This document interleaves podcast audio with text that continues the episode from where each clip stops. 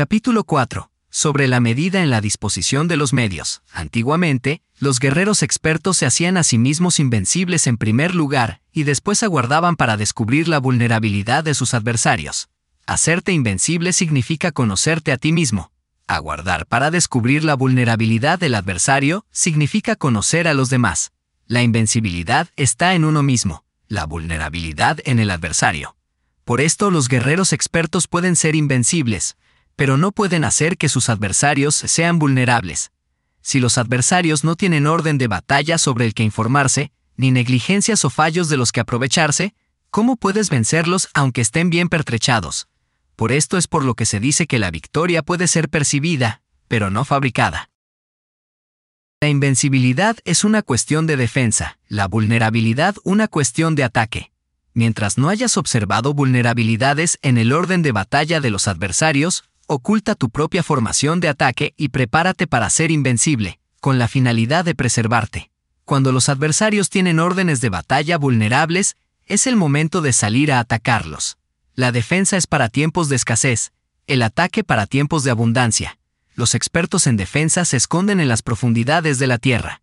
Los expertos en maniobras de ataque se esconden en las más elevadas alturas del cielo. De esta manera pueden protegerse y lograr la victoria total.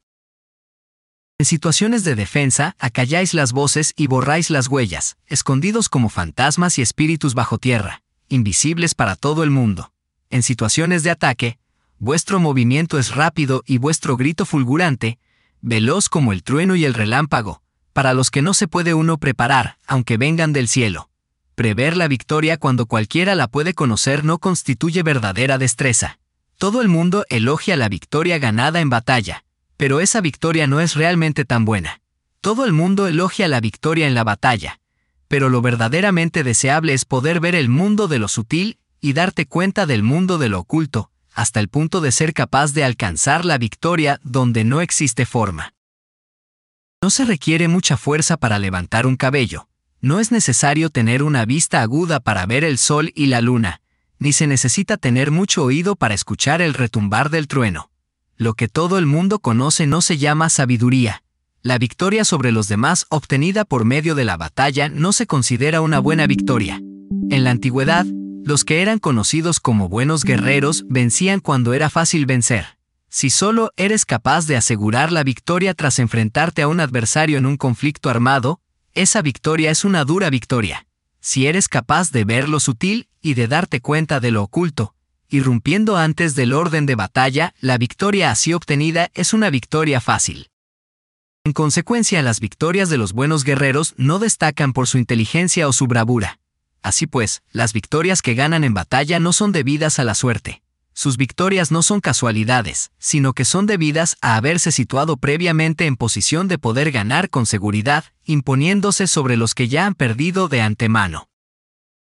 La gran sabiduría no es algo obvio el mérito grande no se anuncia. Cuando eres capaz de ver lo sutil es fácil ganar. ¿Qué tiene esto que ver con la inteligencia o la bravura? Cuando se resuelven los problemas antes de que surjan. ¿Quién llama a esto inteligencia? Cuando hay victoria sin batalla. ¿Quién habla de bravura? Así pues, los buenos guerreros toman posición en un terreno en el que no pueden perder y no pasan por alto las condiciones que hacen a su adversario proclive a la derrota. En consecuencia, un ejército victorioso gana primero y entabla la batalla después, un ejército derrotado lucha primero, e intenta obtener la victoria después. Esta es la diferencia entre los que tienen estrategia y los que no tienen planes premeditados. Los que utilizan bien las armas cultivan el camino y observan las leyes. Así pueden gobernar prevaleciendo sobre los corruptos.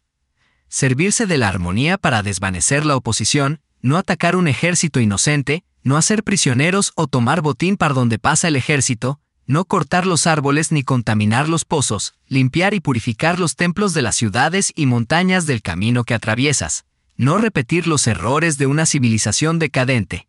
A todo esto se llama el camino y sus leyes.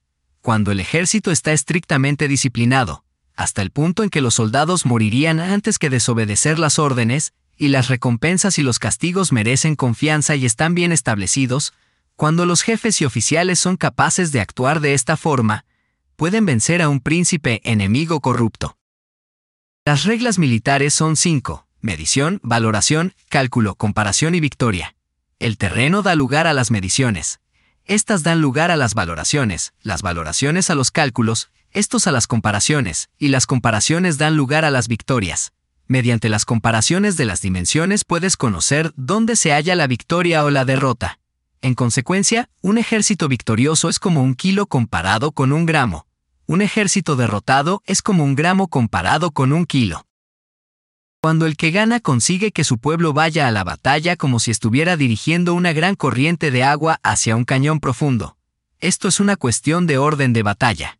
Cuando el agua se acumula en un cañón profundo, nadie puede medir su cantidad. Lo mismo que nuestra defensa no muestra su forma. Cuando se suelta el agua, se precipita hacia abajo como un torrente, de manera tan irresistible como nuestro propio ataque.